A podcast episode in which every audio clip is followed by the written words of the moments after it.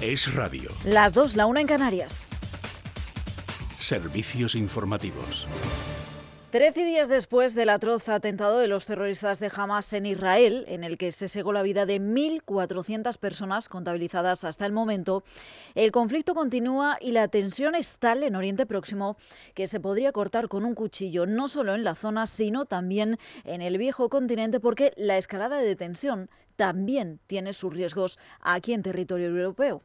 De hecho, Occidente tiene activada la alerta máxima por la nueva llamada de los terroristas de Hamas a un viernes de la ira y a una yihad global, mientras algunos miembros de la Unión Europea han elevado su nivel de alerta terrorista y aquí en España el ministro Fernando Grande Marlasca, el titular de Interior, tiene prevista hoy una reunión con los grupos parlamentarios para explicarles la decisión del gobierno de Sánchez de mantener esta alerta en el nivel 4, pero implementando el dispositivo de vigilancia con nuevas medidas de seguridad.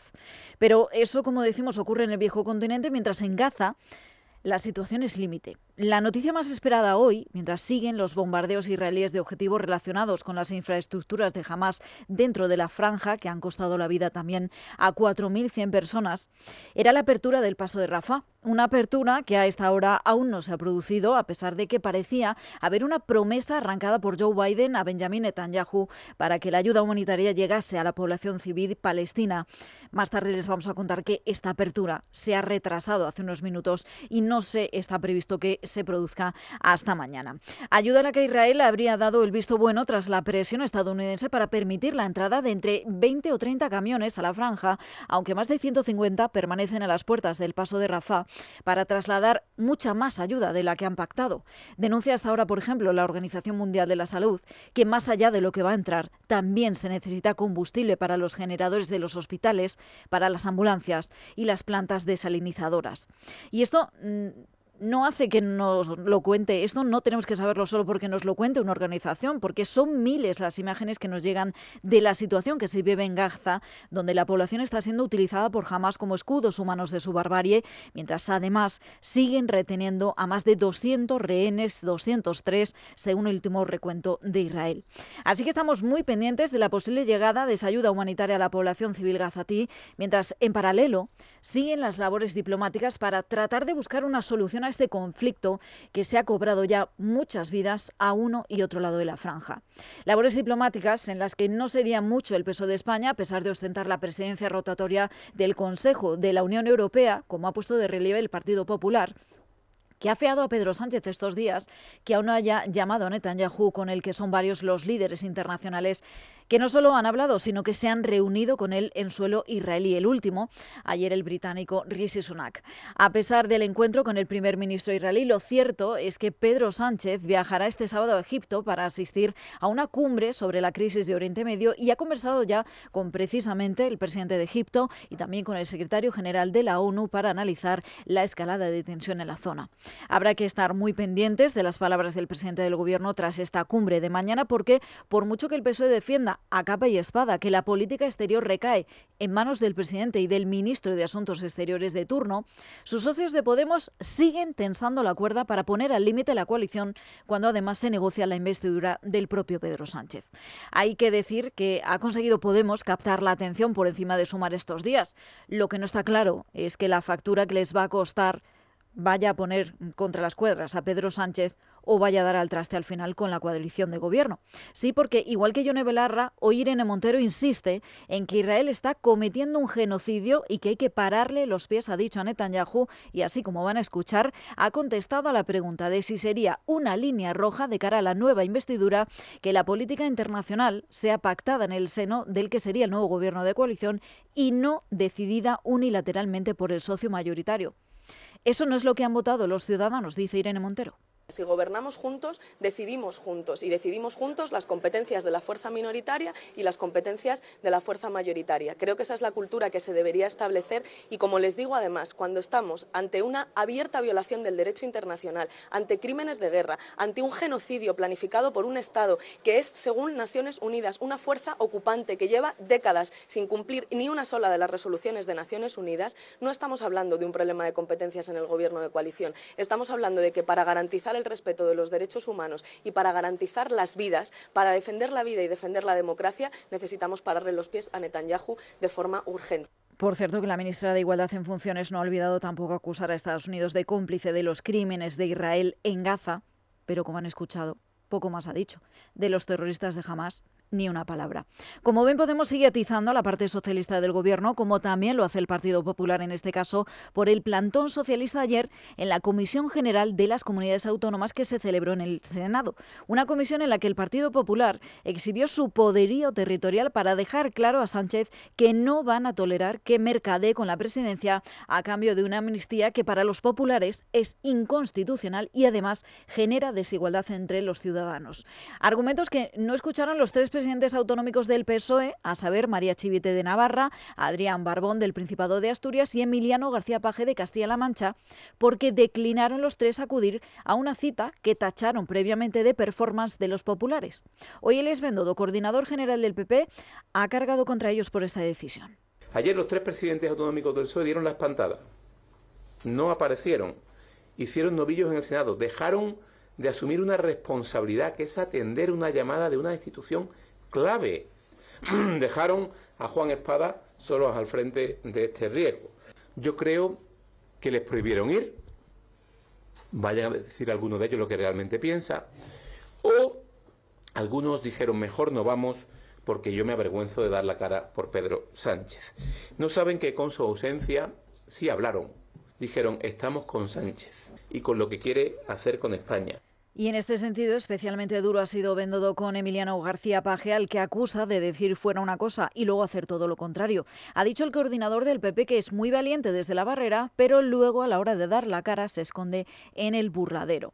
La verdad es que hubiera sido interesante ya no escuchar su respuesta, que también, sino ver el rostro de Emiliano García Paje cuando Per Aragonés, el presidente catalán, decía aquello de que la amnistía es solo el punto de partida. La amnistía es un pas imprescindible un punt de partida. Una feina que inclou l'alliberament dels presos polítics ara fa dos anys, la derogació del delicte de sedició o el reconeixement de l'existència d'un conflicte polític, l'amnistia no és un punt i final. Ha de ser el punt de partida. El punt de partida d'un camí que té un destí, que la ciutadania de Catalunya voti, que voti sobre la independència. Así que primero amnistía y luego referéndum de autodeterminación. Y Sánchez en silencio. Bueno, no. Habló Juan Espadas en su nombre para defender lo indefendible. Miren, como portavoz de mi grupo en esta comisión y como socialista andaluz, se lo digo claro, hoy y siempre. Y si quieren me escuchan, y si no, también. El Partido Socialista ha sido, es y será el garante de la unidad, de la pluralidad y de la constitucionalidad del modelo territorial en España el Partido Socialista Obrero y Español. Es y será, dice. Pues es hora de verse si en juego está que Pedro Sánchez siga pisando la moqueta del Palacio de la Moncloa. Ya saben que nos tiene acostumbrados el presidente en funciones a prometer una cosa y hacer la contraria, a mentirnos, que diríamos el común de los mortales, aunque el presidente lo llame cambiar de postura para espiar su culpa. Es radio. Es noticia con Noelia Bautista. ¿Qué tal, señores? Buenas tardes. Bienvenidos a Noticia. En el PSOE impera este viernes el silencio mientras sus socios de Podemos siguen tensando las relaciones internacionales de España y el Partido Popular les acusa de dañar las instituciones. Uno de los pocos socialistas que ha hablado esta mañana ha sido el presidente de Asturias, Adrián Barbón, que ha explicado que si no fue a la cita en el Senado fue porque la consideró una falta de respeto no ya solo a él, sino a todos, ha dicho los presidentes autonómicos. Era una falta de respeto porque se fijó un orden del día y un día sin negociar con las comunidades autónomas. Y es como si las comunidades autónomas, los presidentes autonómicos fuéramos menores de edad o estuviéramos tutelados por el Senado. Y no es así. El Senado tiene sus competencias en el marco de la Constitución como yo tengo las mías en el marco de la Constitución. Y por tanto, me pareció una falta de respeto. También en Onda Cero ha expuesto sus excusas el líder del PSOE andaluz, Juan Espadas. Atención a cómo justifica hoy de nuevo que nadie del Gobierno hablara ayer en la comisión el Senado y su presidencia no, no, no, invitó ni convocó formalmente a ningún miembro del Gobierno de España a participar en el debate. Ayer nadie se tomó la molestia, lo mismo es que no, no se quería o no, o no le parecía en este caso que fuera el formato que más le convenía al Partido Popular de convocar o citar a nadie en el gobierno de, de, España para asistir. En el Partido Popular, además de cargar hoy contra el PSOE por no acudir a la cita en el Senado, se quejan de la paralización del Congreso de los Diputados. La portavoz parlamentaria del PP, Cuca Gamarra, ha pedido que se ponga en funcionamiento cuanto antes. El Congreso de los Diputados no se cierra ni en guerra. Luego, todavía peor es mantenerlo cerrado por la inacción de los órganos que tienen que instar su funcionamiento. El Congreso de los Diputados debe de estar al servicio de los ciudadanos y no al servicio de un ciudadano como Pedro Sánchez, única y exclusivamente para servir a sus ansias de poder. Una reflexión que comparte el líder del Partido Popular, Alberto Núñez Feijóo, que se ha mostrado convencido de que Pedro Sánchez aceptará un referéndum en Cataluña si de ello depende mantenerse cuatro años más en el poder. Lo ha dicho en Telecinco. Si puede, un referéndum disfrazado de una consulta eh, técnicamente un referéndum no vinculante, sino consultivo, porque el vinculante no podría hacerlo, es posible. Yo no lo descarto en ningún caso. Y más asuntos que nos dejes de viernes porque mientras en Baleares el acuerdo entre el Partido Popular y Vox pende de un hilo, enseguida se lo vamos a contar, en el Ayuntamiento de Valencia ambas formaciones han firmado esta mañana el acuerdo por el que Vox se incorpora al gobierno municipal. Dice la alcaldesa María José Catalá que el acuerdo entre ambos partidos nace fuerte, estable y eficiente deciros que estamos muy satisfechos por este acuerdo porque pensamos que vamos a dar a Valencia la estabilidad eh, que precisa en la gobernabilidad de esta ciudad. Tenemos grandes retos por delante y estamos eh, de acuerdo en muchísimos de ellos y estamos seguros que vamos a generar un clima de trabajo muy eficiente y muy productivo. Además, el Partido Socialista ha tenido que matizar a su portavoz en el Ayuntamiento de Madrid, Reyes Maroto, que ayer causó mucho revuelo al asegurar en una entrevista que su partido se pone de acuerdo con Bildu en mejorar la vida de los españoles. En Telemadrid, el líder de los socialistas madrileños, Juan Lobato, ha señalado que a su partido le separan muchas cosas de la formación proetarra y cree que Maroto no se explicó bien. Y yo creo que lo que se refería Reyes Maroto en esa entrevista es pues que hay eh, decisiones, propuestas que ha hecho el Gobierno de España en estos últimos años que se han votado a favor y que no se han bloqueado por distintos grupos. Uno es Bildu, pero otro, por ejemplo, es Vox. En España hay fondos europeos gracias a la posición parlamentaria de Vox. Si no, no habría fondos europeos. Y un asunto más, también fue portada ayer. El ministro de Industria y Comercio en funciones, Héctor Gómez, ha hecho un llamamiento al diálogo con los agricultores franceses después de los ataques a los camiones con productos españoles en la frontera francesa. Pide además que se termine con cualquier tipo de violencia. Desde nuestro gobierno siempre hemos mostrado todo el interés del mundo a dialogar y a buscar eh, eh, soluciones. Tendemos la mano para, alcanzar esos acuerdos. Eh, no queremos, desde luego, condicionar ni, generar ningún tipo de, inestabilidad o, o problemática alguna al respecto, pero entendemos que los cauces para la solución de los conflictos deben ser otros. Es noticia. Es viernes 20 de octubre, el día nos deja otras noticias destacadas, son estas. Archivada la denuncia contra un diputado del PSOE de la Asamblea de Madrid por una presunta agresión sexual a una militante. El juzgado no da credibilidad al testimonio de la denunciante. El Supremo anula una rebaja de condena por la ley del solo sí es sí por la extrema violencia empleada en una agresión sexual en Alicante. De hecho, ha aumentado la pena a 11 años de cárcel, se había rebajado a 7. Un juzgado de Madrid absuelve a Borja Thyssen y a su mujer Blanca Cuesta de un delito contra Hacienda. La Fiscalía les acusaba de defraudar dar más de 330.000 euros durante el ejercicio fiscal de 2010. Detenidas 29 personas por estafar a casi 1.000 personas a través de llamadas en las que suplantaban a personal bancario. Están acusados de estafa, pertenencia a organización criminal y blanqueo de capitales. La policía y la Guardia Civil desmantelan la mayor trama de tráfico de cocaína de Barcelona a Mallorca. Hasta la fecha, el grupo aprovechaba el transporte internacional de fruta exótica para camuflar la droga. Y en cuanto al tiempo, la borrasca Aline provocó ayer multitud de incidencias a lo largo y ancho de España y aún hoy sigue afectando. Todas las autonomías tienen alguna provincia en alerta a consecuencia de la borrasca, por lo que vamos a conocer los detalles de la previsión del tiempo de la mano de la Agencia Estatal de Meteorología. Luz Cepeda, buenas tardes. Buenas tardes. Muy pendientes del temporal marítimo en las costas del norte, con aviso rojo por olas que pueden superar los 8 o 10 metros de altura. Son los últimos coletazos de la borrasca Aline que se aleja de España, pero dejando ese temporal marítimo en las costas del norte. Un temporal marítimo que se irá debilitando durante la tarde, pero que será intenso también a lo largo de la tarde y así que se debilitará durante la jornada de mañana sábado. En Baleares también las rachas de viento pueden superar los 100 kilómetros por hora y también tendremos temporal marítimo. En la península van debilitándose las lluvias, tienden a remitir, disminuye la nubosidad y pierde intensidad el viento. Las temperaturas siguen en descenso, llegan lluvias débiles a moderadas al archipiélago canario. Mañana sábado, día de transición, día con pocas precipitaciones, solo algunas en Galicia y también algunos chubascos en el nordeste de Cataluña. Y a partir del domingo llega una nueva borrasca por el suroeste peninsular cargada de lluvias. Es una información de la Agencia Estatal de Meteorología. Gracias, Luz. Y con esta previsión nos marchamos también a la Dirección General de Tráfico para saber cómo se circula hasta ahora y si el temporal está afectando a las carreteras. DGT Alvariz, buenas tardes. Buenas tardes. En este momento estamos pendientes de León, donde continúa cortada por un siniestro la Nacional 6 en el Castro, dirección Madrid. Desvío debidamente señalizado. Más alcances en Madrid de salida por la A5R en Alcorcón. En Valencia la 7 en Torrente, sentido Alicante. Y en Murcia la 30 en Cenit hacia Albacete. Además hay circulación lenta en Madrid de salida por la 3 en Rivas y por la 4 en Pinto. Dificultades en Barcelona, en la P7 en Barberada al Vallés, dirección Girona. Y complicaciones en Cantabria en la 8 en Mioño, sentido Santander.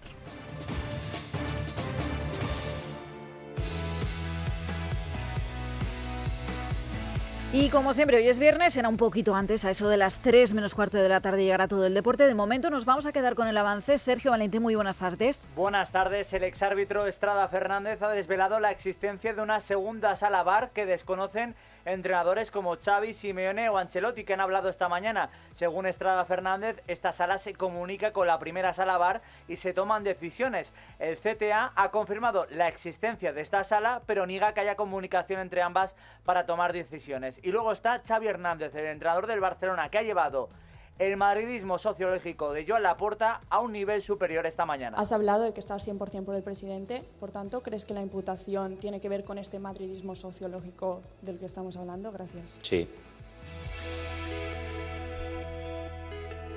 Las 2 y 16, la 1 y 16 en Canarias, vamos con todo. Hazte de legalitas en el 900 665 y siente el poder de contar con un abogado siempre que lo necesites. Y ahora, por ser oyente de Es Radio, ahórrate un mes el primer año. Recuerda, 900-100-665. ¿Cansado? Revital. Tomando Revital por las mañanas recuperas tu energía, porque Revital contiene ginseng para cargarte las pilas y vitamina C para reducir el cansancio. Revital, de Pharma OTC. Estás escuchando Es Radio. ¿Qué tal, Susana? ¿Estás bien? Mi madre, que vive sola y se ha vuelto a caer. ¿Por qué no le pones la alarma de Securitas Direct? Aparte de estar protegida en casa, tiene un botón SOS para avisar emergencias. Así te quedarás mucho más tranquila. Protege tu hogar frente a robos y ocupaciones con la alarma de Securitas Direct. Llama ahora al 900-130-900. Es noticia. Es radio. Lamentablemente, un día más tenemos que arrancar el informativo pulsando la última hora del conflicto entre Israel y los terroristas de Hamas.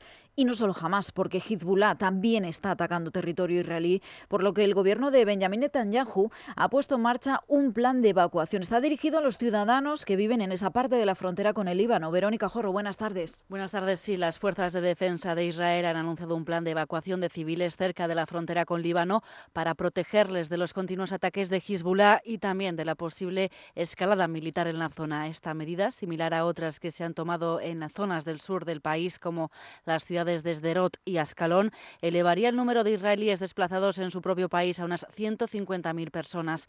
Además, ha sido otra noche de fuego cruzado entre los cohetes de Hamas y los aviones israelíes, que tienen como objetivo túneles, almacenes de municiones y sedes operativas de los terroristas.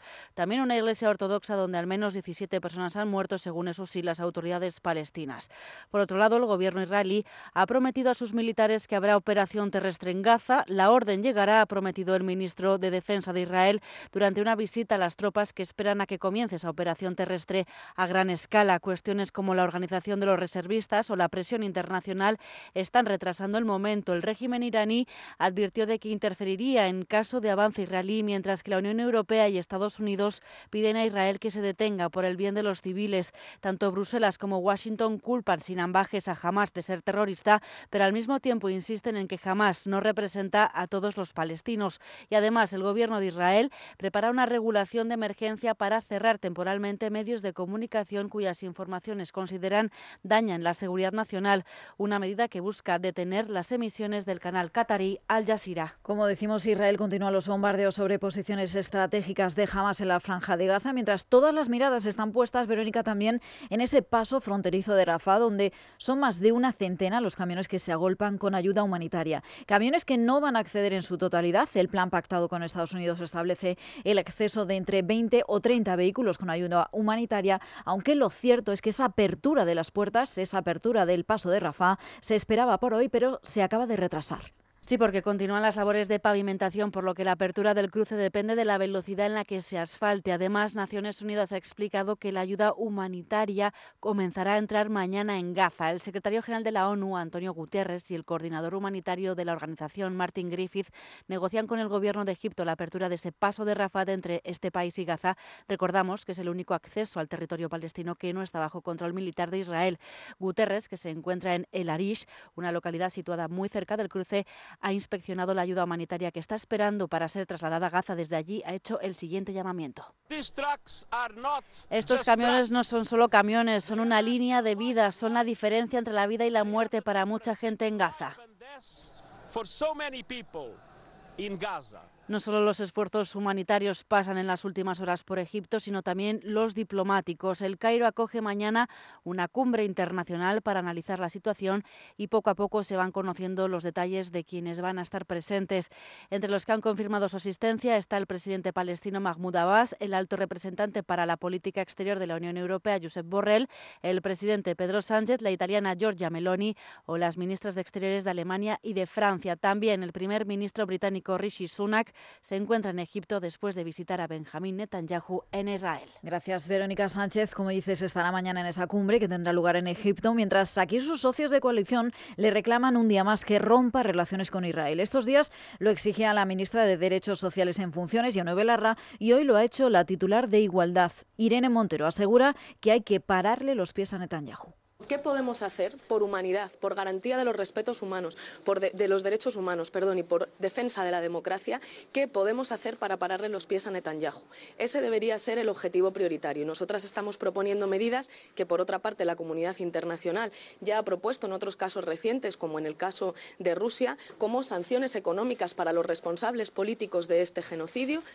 Por cierto, que Montero se ha negado a responder a la pregunta de si sería una línea roja que la política internacional no sea también parte de ese acuerdo de investidura para evitar que Pedro Sánchez y el ministro de Exteriores sean quienes decidan la política internacional. Sostiene Irene Montero que el PSOE tiene que entender que eso no es lo que han votado los ciudadanos, pero no se atreve a dar un ultimátum a Sánchez. Si gobernamos juntos, decidimos juntos y decidimos juntos las competencias de la fuerza minoritaria y las competencias de la fuerza mayoritaria. Creo que esa es la cultura que se debería establecer y, como les digo además, cuando estamos ante una abierta violación del derecho internacional, ante crímenes de guerra, ante un genocidio planificado por un Estado que es, según Naciones Unidas, una fuerza ocupante que lleva décadas sin cumplir ni una sola de las resoluciones de Naciones Unidas, no estamos hablando de un problema de competencias en el gobierno de coalición.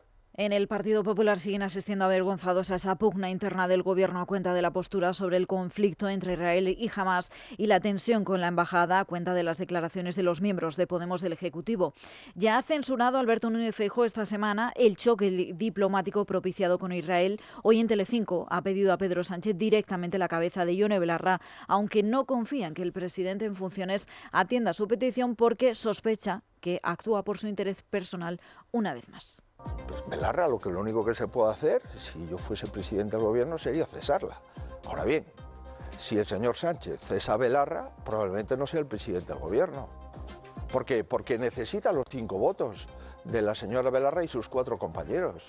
Y todo esto en el día en el que el Ministerio de Interior que dirige Fernando Grande Marlasca, se lo decía al inicio, ha citado esta tarde a los representantes de los grupos parlamentarios en el Congreso para informarles sobre la alerta terrorista a la que nos enfrentamos. Hay que recordar que el nivel actual de alerta sigue en España en el estadio 4 de 5, pero se ha decretado nuevas medidas complementarias dada la tensión por la situación en Israel, así como también por el atentado que se registró en Bruselas. Javier García, buenas tardes. Buenas tardes. La reunión que arrancará a las 4 de la tarde en la sede del Ministerio Ministerio del Interior tiene como objetivos analizar la amenaza terrorista de España a causa de la situación en Oriente Próximo y tras los ataques que se han producido por parte de radicales islamistas en otras capitales europeas. El ministro en funciones trasladará a los representantes políticos los resultados de la reunión de la Mesa de Valoración de Amenaza Terrorista que se celebró el pasado martes, así como les dará cuenta de lo abordado sobre la materia por los ministros del Interior de los 27 Estados miembros de la Unión Europea en la reunión que han mantenido este jueves en Luxemburgo. La secretaria general del Partido Popular, Cuca Gamarra,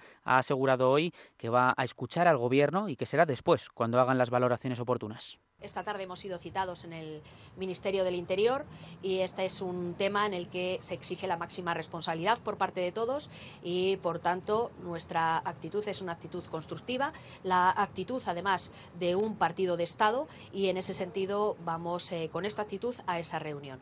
Vamos a escuchar y, una vez que concluya esa, esa reunión, pues será cuando hagamos las valoraciones. Cabe recordar que Marlaska ha ordenado adoptar de forma inmediata medidas complementarias de seguridad dentro del nivel 4 de alerta sobre 5. Entre las medidas que ahora se adoptan destaca el refuerzo de los dispositivos de seguridad sobre determinados puntos especialmente sensibles por todo el territorio nacional y el incremento de las medidas antiterroristas por parte de las fuerzas y cuerpos de seguridad del Estado. Al margen del conflicto en Oriente Próximo, en lo más cercano, aquí en la Crónica Nacional, sepan que el reloj de la investidura sigue corriendo y las negociaciones para sacar adelante esa candidatura de Pedro Sánchez también. Hoy lo cierto es que se ha apartado la ronda con las formaciones políticas para pulsar el sentir de la sociedad civil al respecto. En la sede de Ferraz está Rubén Fernández. Rubén, muy buenas tardes. Buenas tardes, Noelia. Sí, el PSOE finaliza una semana de cerrazón informativo sin ruedas de prensa, la transparencia prometida al inicio, la emplazan ahora cuando haya un acuerdo. Si la semana pasada fue la ronda de encuentros con todos los partidos políticos del Congreso, salvo Vox, esta semana ha sido la de los contactos con colectivos y asociaciones medioambientales, ciencia, educativos, Agenda 2030, y hoy han pasado por aquí las feministas. Dentro, Pedro Sánchez ha prometido que habrá investidura, pero tendrán que esperar todavía unas semanas y que la intención del PSOE es recuperar el Ministerio de Igualdad y arrebatárselo Podemos Sumar. Esto a falta de un acuerdo con el partido de Yolanda Díaz, pese a que la vicepresidenta segunda ha redoblado la apuesta con más exigencias. Los socialistas son optimistas y creen que habrá un pacto antes del día 30 de este mes. Gracias, Rubén. Silencio que Ferraz no ha roto ni para contestar a las críticas del Partido Popular, que hoy ha cargado contra los socialistas por ese plantón ayer de sus tres presidentes autonómicos en la comisión del Senado, en la que el PP clamó contra la amnistía que Pedro Sánchez pretende otorgar al separatismo catalán a cambio de su apoyo a la investidura. Alicia González, buenas tardes. ¿Qué tal? Buenas tardes. Sí, el Partido Popular cree que si ninguno de los tres presidentes autonómicos del PSOE acudió ayer al Senado fue porque en Ferraz les dieron la orden de no asistir. Lo ha dicho Elías Bendodo, coordinador general del Partido Popular. Ayer los tres presidentes autonómicos del PSOE dieron la espantada. No aparecieron.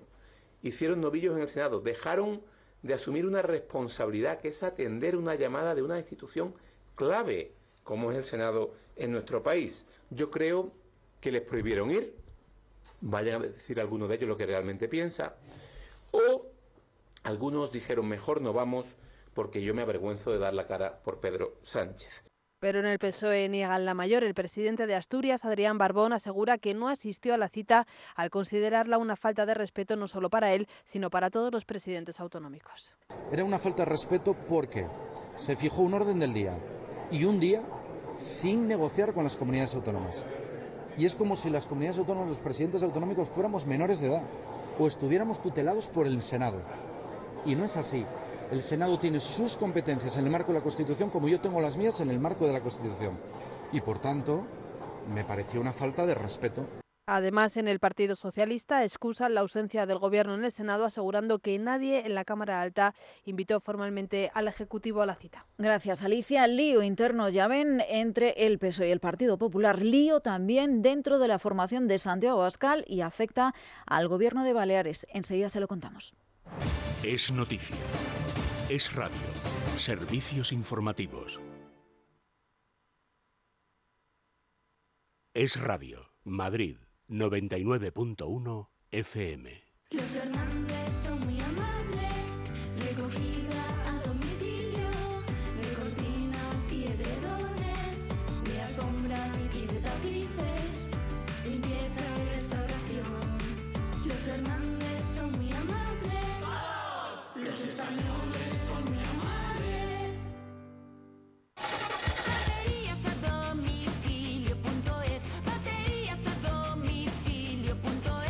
Bateríasadomicilio.es. Instalamos la batería de tu coche, moto, camión, estés donde estés. Bateríasadomicilio.es. domicilio.es.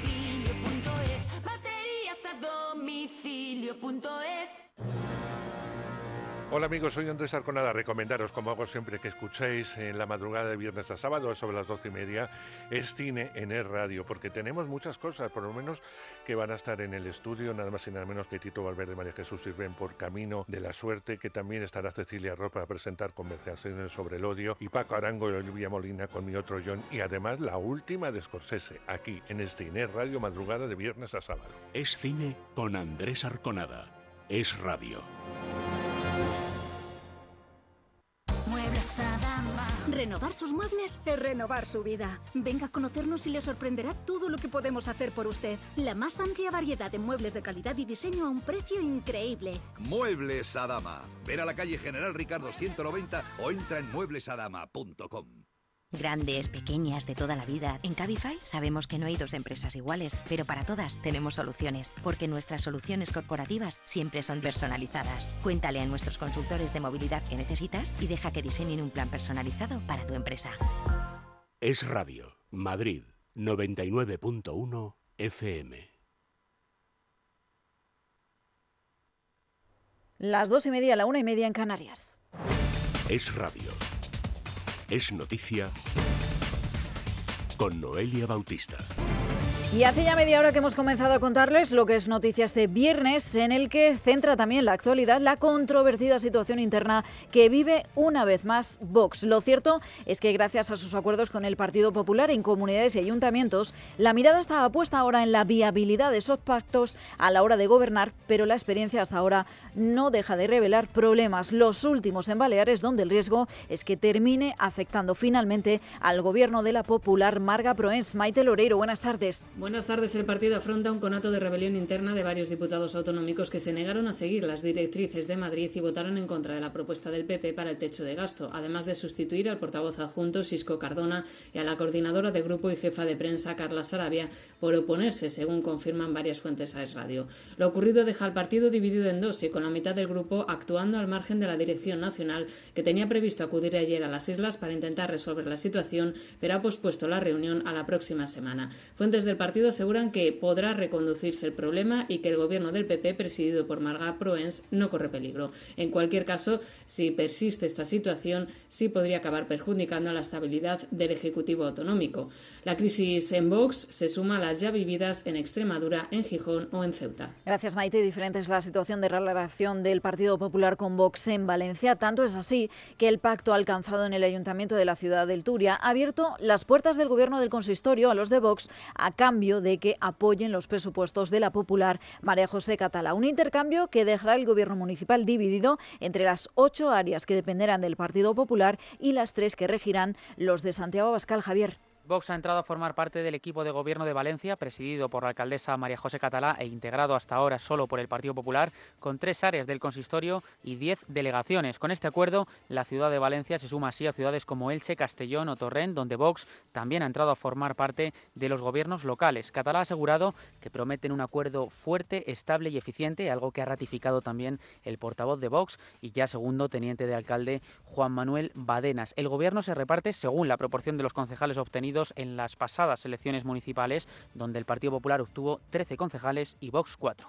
Deciros que estamos muy satisfechos por este acuerdo porque pensamos que vamos a dar a Valencia la estabilidad eh, que precisa en la gobernabilidad de esta ciudad. Desde ya, desde hoy, somos un gobierno, somos un gobierno unido. Vamos a tener desde este mismo momento un gran gobierno de la ciudad, presidido por ti, María José.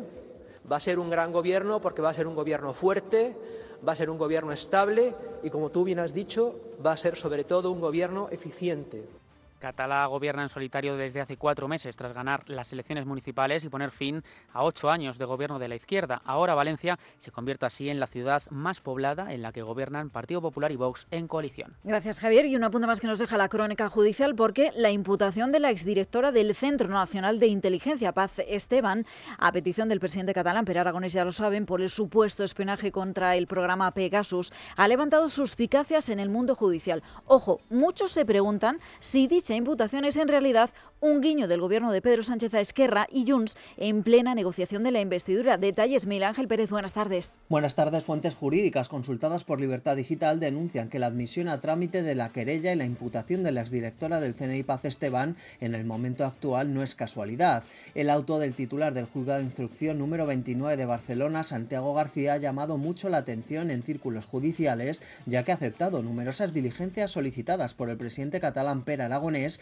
que afectan a importantes instituciones del Estado como el propio CNI, el Tribunal Supremo, la Intervención General del Estado o el Tribunal de Cuentas. Es un aviso de navegantes, dicen. Desacreditar a las instancias judiciales del Estado ha sido siempre un deseo de los independentistas catalanes que ansían un poder judicial propio al margen del Consejo General del Poder Judicial.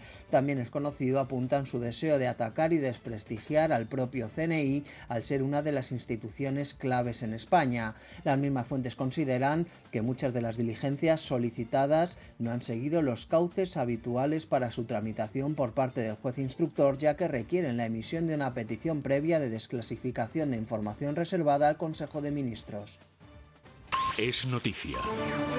Y fundamental leer hasta ahora el diario El Mundo. José Luis Vadillo, jefe de sección del mundo.es. José Luis, muy buenas tardes. Hola, buenas tardes. Vamos con esas principales noticias de portada. Sí, pues ahora mismo la atención puesta en la seguridad en España porque ha habido cuatro detenidos por detenciones en varias provincias por vínculos con el terrorismo yihadista y en Ceuta y Melilla, por cierto, hay un gran despliegue policial para frenar la tensión entre judíos y musulmanes. Eh, otros asuntos, el letrado mayor del Congreso, eh, que se opuso a la amnistía, se marcha y Armengol está buscando sustituto. En Cataluña se pone punto final al caso de la enfermera andaluza que recordaréis. La Generalitat le imputa falta grave y la Fiscalía no ve delito de odio. También ha sido muy leído durante toda la mañana en el mundo el reportaje sobre la pastilla azul consumida especialmente por el colectivo gay que está disparando los casos de clamidia, de sífilis y de gonorrea. Y para finalizar, como se presenta un fin de semana tal vez lluvioso en casi toda España, hablamos de series. Eh, nuestra compañera Noelia Marín nos trae las novedades de Élite, que es una de las más exitosas en España, que nos trae más fiestas, más sexo, uniformes imposibles y esta vez añade el componente de salud mental. Bueno, pues con esa recomendación nos vamos a quedar. José Luis Badillo, jefe de sección del mundo.es, como siempre, un saludo y que pases un feliz fin de semana. Muy buen fin de semana. Son las 2 y 36 minutos, la 1 y 36 en Canarias están pasando más cosas en toda España y Es Radio está allí para contarlas. Es noticia. Vamos a comenzar aquí en Madrid, donde el secretario general del PSOE de Madrid, Juan Lobato, ha defendido a la portavoz socialista en el ayuntamiento, Reyes Maroto, después de que dijera que Bildu mejora la vida de los españoles. Jesús Sánchez. Buenas tardes. El secretario general de los socialistas madrileños ha hecho todo un juego de equilibrismo para salir en defensa de su compañera, Reyes Maroto. Y yo creo que lo que se refería Reyes Maroto en esa entrevista es pues que hay eh, decisiones, propuestas que ha hecho el Gobierno de España en estos últimos años que se han votado a favor y que no se han bloqueado por distintos grupos. Uno es Bildu, pero otro, por ejemplo, es Vox. En España hay fondos europeos gracias a la posición parlamentaria de Vox. Si no, no habría fondos europeos. Dicho esto, Juan Lobato afirma que Bildu es una formación que tiene grandes diferencias con el PSOE. Y no solo eso, sino que yo personalmente creo que le queda todavía eh, desarrollo democrático. Mucho más le ha costado desarrollar a Lobato el proceso de negociación que Pedro Sánchez mantiene con los golpistas. Asegura que la posible amnistía cuenta con muchos matices. Es, imposible valorar algo eh, tan complejo y que puede ir del blanco al negro con mil grises en medio sin que eso esté escrito, redactado.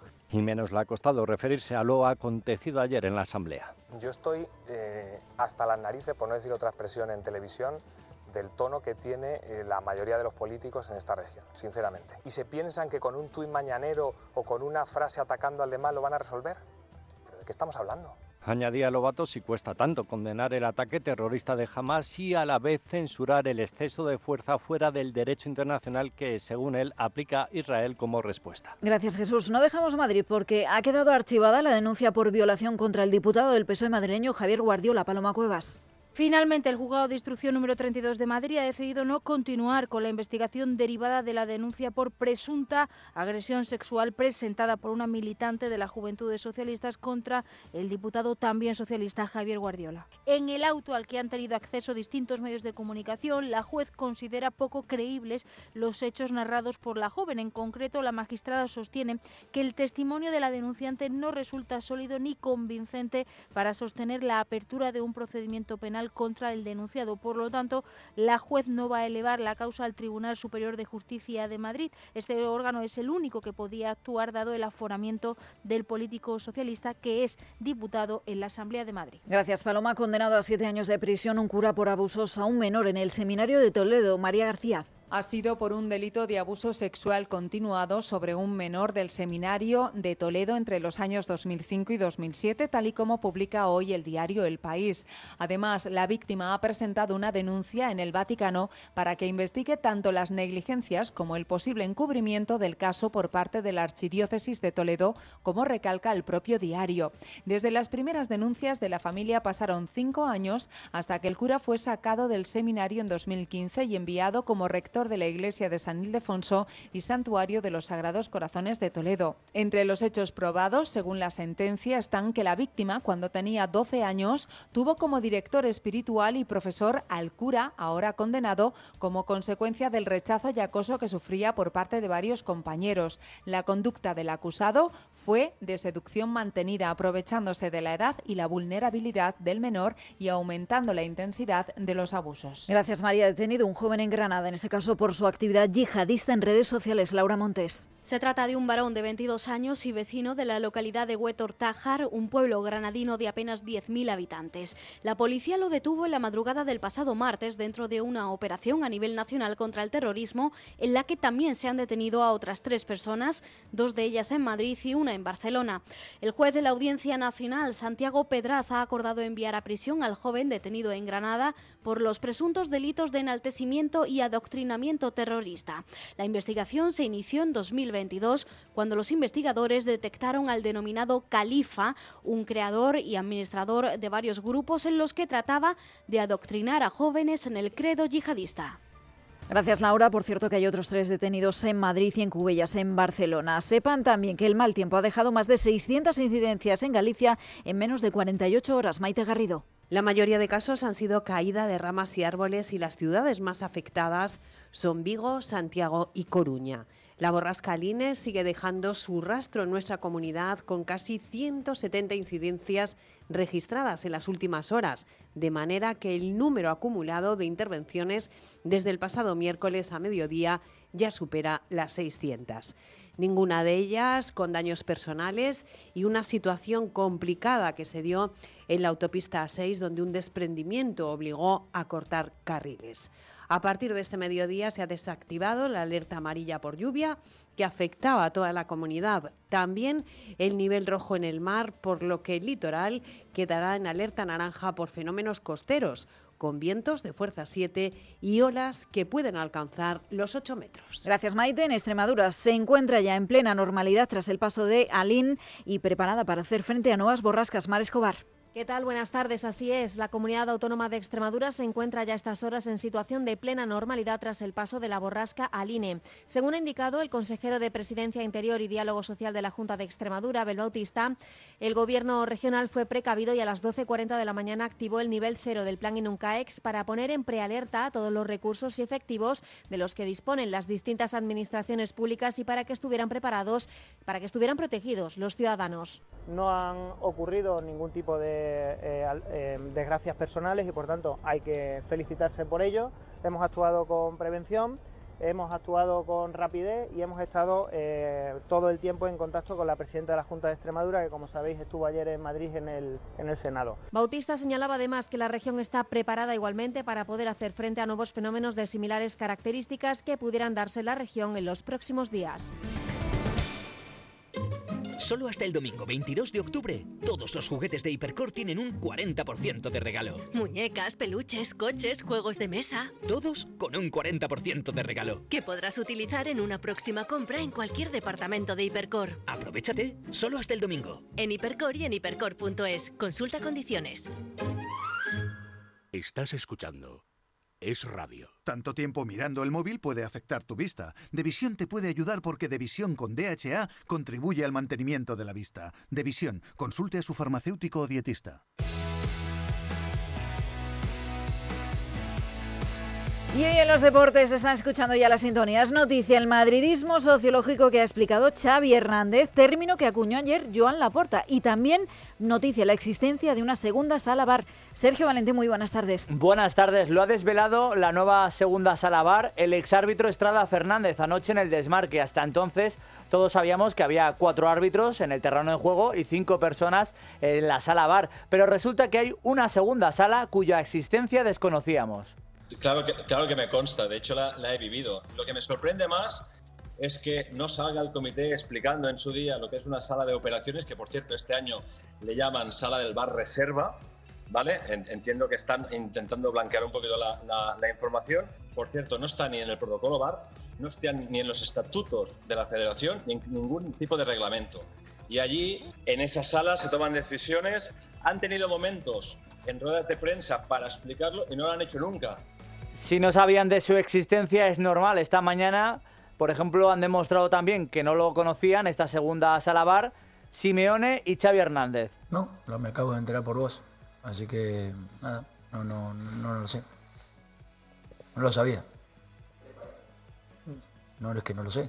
No, me lo recién me entero. No lo sabíamos, no, no.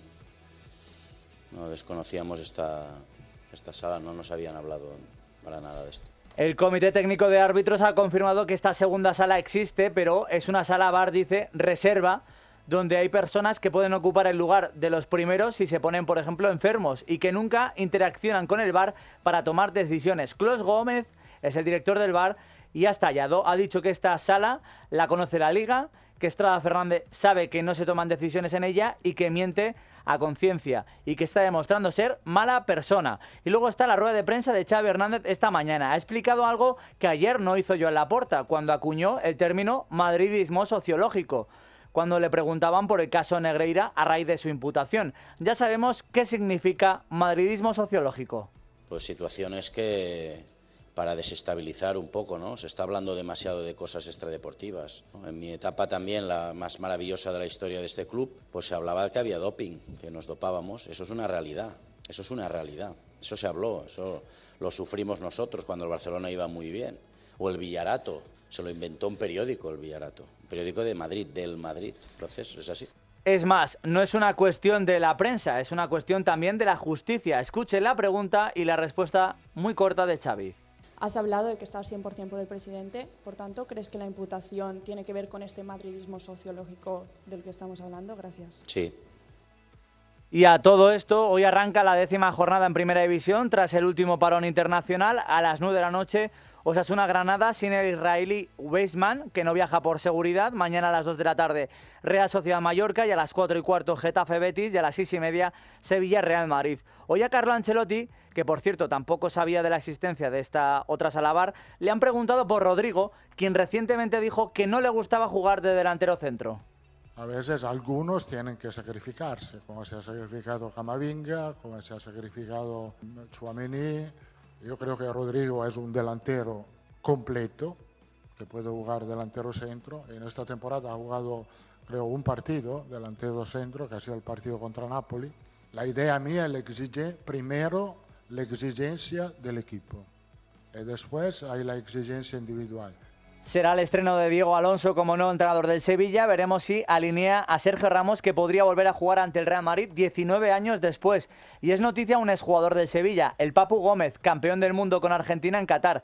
Ha sido sancionado dos años por las autoridades antidopaje. El argentino dio positivo en un control realizado en noviembre de 2022, es decir, mientras jugaba en Sevilla y solo unas semanas antes del Mundial que disputó con Argentina y que acabó llevándose esta selección en Qatar. El futbolista alega que días antes del control había pasado una mala noche y por eso tomó un jarabe de uno de sus hijos sin consultar a los médicos del club. Y mañana sábado también hay un Celta de Vigo Atlético de Madrid a las 9 de la noche. Esta mañana también se ha realizado el sorteo de la fase de grupos de la Champions League femenina con dos clubes españoles. El Barcelona se va a enfrentar al Rosengar sueco, al Benfica y al Eintracht de Frankfurt. El Real Madrid ante el Chelsea, el Haken sueco y el París Fútbol Club.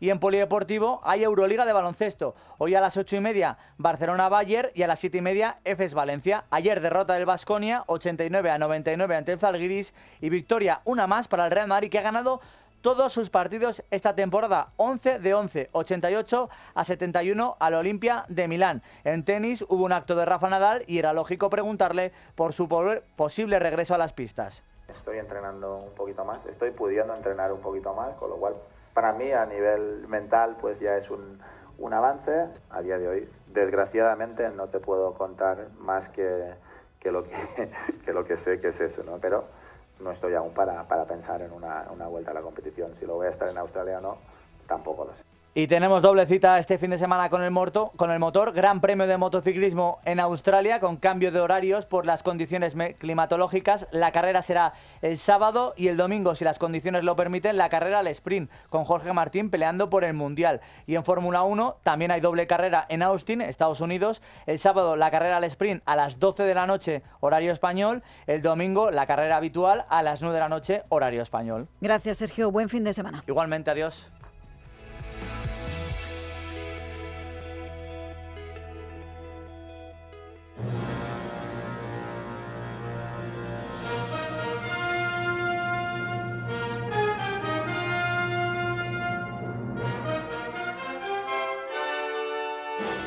Como cada viernes es nuestro ratito para conocer las películas que tenemos en cartelera. Quien nos lo puede contar, como siempre, el mejor.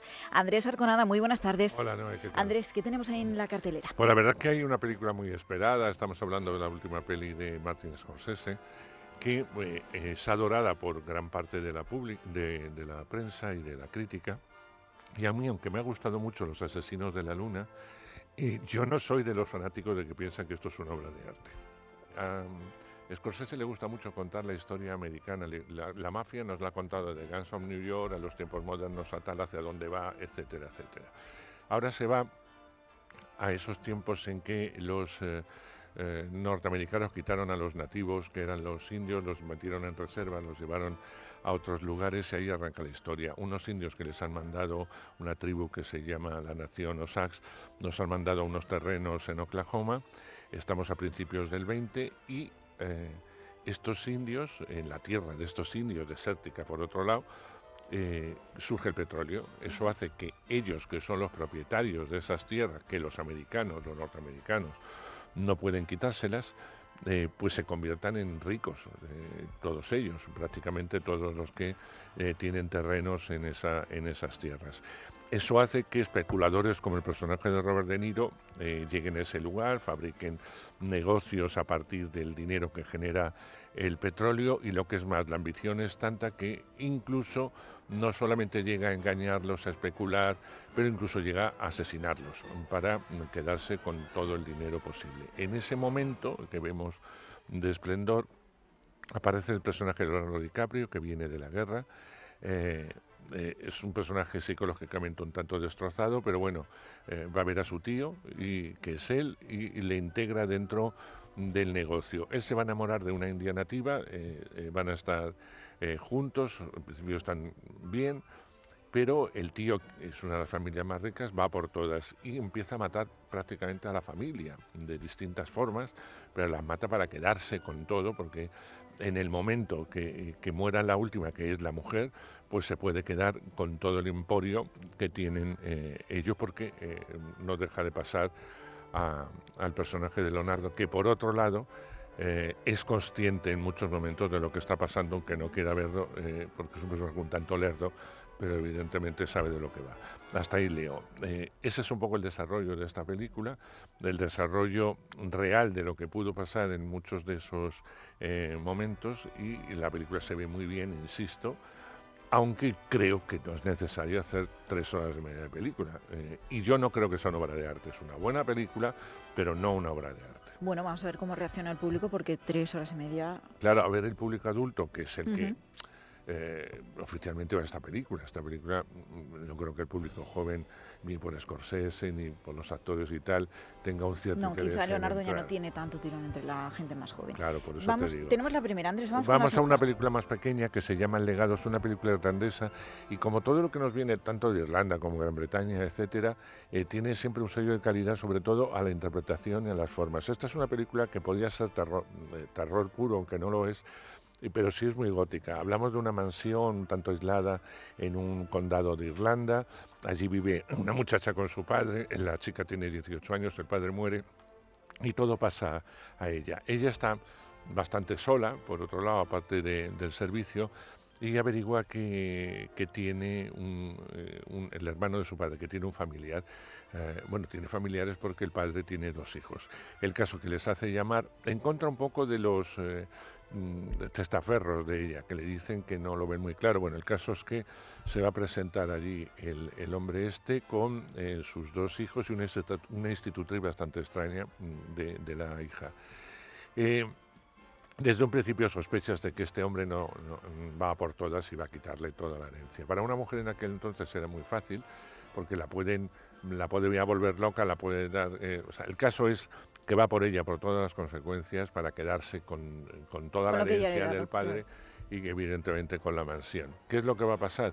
Pues eso es lo que vamos a ver en el legado. Película muy interesante, que se ve muy bien y que yo recomiendo a todos los que les guste este tipo de cine, que también requiere su calma a la hora de ver y tal.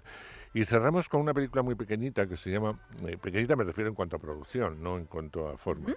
Conversaciones, eh, conversaciones sobre el odio, en la que eh, vamos a, tener a una, actriz eh, soberbia como es Cecilia Roth, que hacía, bueno, no hace tanto tiempo porque participa mucho en el cine español, se divide entre Argentina y, España. Y en esta ocasión es una película, te digo, muy interna, es la conversación entre una antigua agente y su representada, que ya es una actriz que ha dejado un poco el mundo de la actuación, una mujer que en apariencia la recibe en un salón impoluto, eh, en la que quiere hablar. Es una mujer enferma, una mujer con, vemos con problemas y una mujer llena de odio, de alguna forma, que empieza a descargar sobre su antigua representada. A medida que la propia representada va abriendo distintas habitaciones de, de esa estancia, ve la podedumbre que hay, o sea, ve eh, cómo la cocina está sin, porque no quiere meter a nadie, está eh, con un olor insoportable, las habitaciones, absolutamente todo. Es un poco como el interior del personaje central de Cecilia Roth. Y en esa conversación, que en principio iba a ser muy corta y que termina durando eh, un tiempo determinado, prácticamente el que dura la película, pues eh, vemos el dolor, eh, no solamente el dolor y el odio, no solamente del personaje central, sino también de la antigua representada. Es una película de actrices, fundamentalmente de esas que gustan a un público muy determinado. No creo que llegue a lo mejor a toda España, o se llega, irá llegando. A todas las salas, claro. Pero es una película a tener en cuenta. Se llama Conversaciones sobre el odio. Ya tenemos las tres películas de esta semana. Andrés, en Cine, ¿qué tenemos? Pues va a estar Cecilia Roth, que, que hemos tenido la suerte de poder tenerla. También se estrena mm, Mi querido John y vamos a tener a Paco Arango, su director, y a Olivia eh, Molina. Y también se estrena otra película española que a mí me parece una delicia, que se llama Camino de la Suerte y que estarán sus dos protagonistas, María Jesús Herbén y Tito Valverde. Así que Es más no siempre tenéis a los primeros espadas de las primeras películas, ahí es estamos. increíble. Andrés, ¿estás preparado ya? Valladolid lo tienes ahí en el Valladolid, sí, sí. horizonte. Y ya tengo toda la agenda hecha que no paro, o sea, desde que llego hasta que hasta que me voy. Me voy esta tarde después de- de- de- del informativo y a partir de ahí que Dios me coja con fecha. Bueno, estaremos deseosos de conocer todo lo que nos cuentes de lo que pase en Valladolid. Andrés, que pases un buen fin de semana. Igual, no.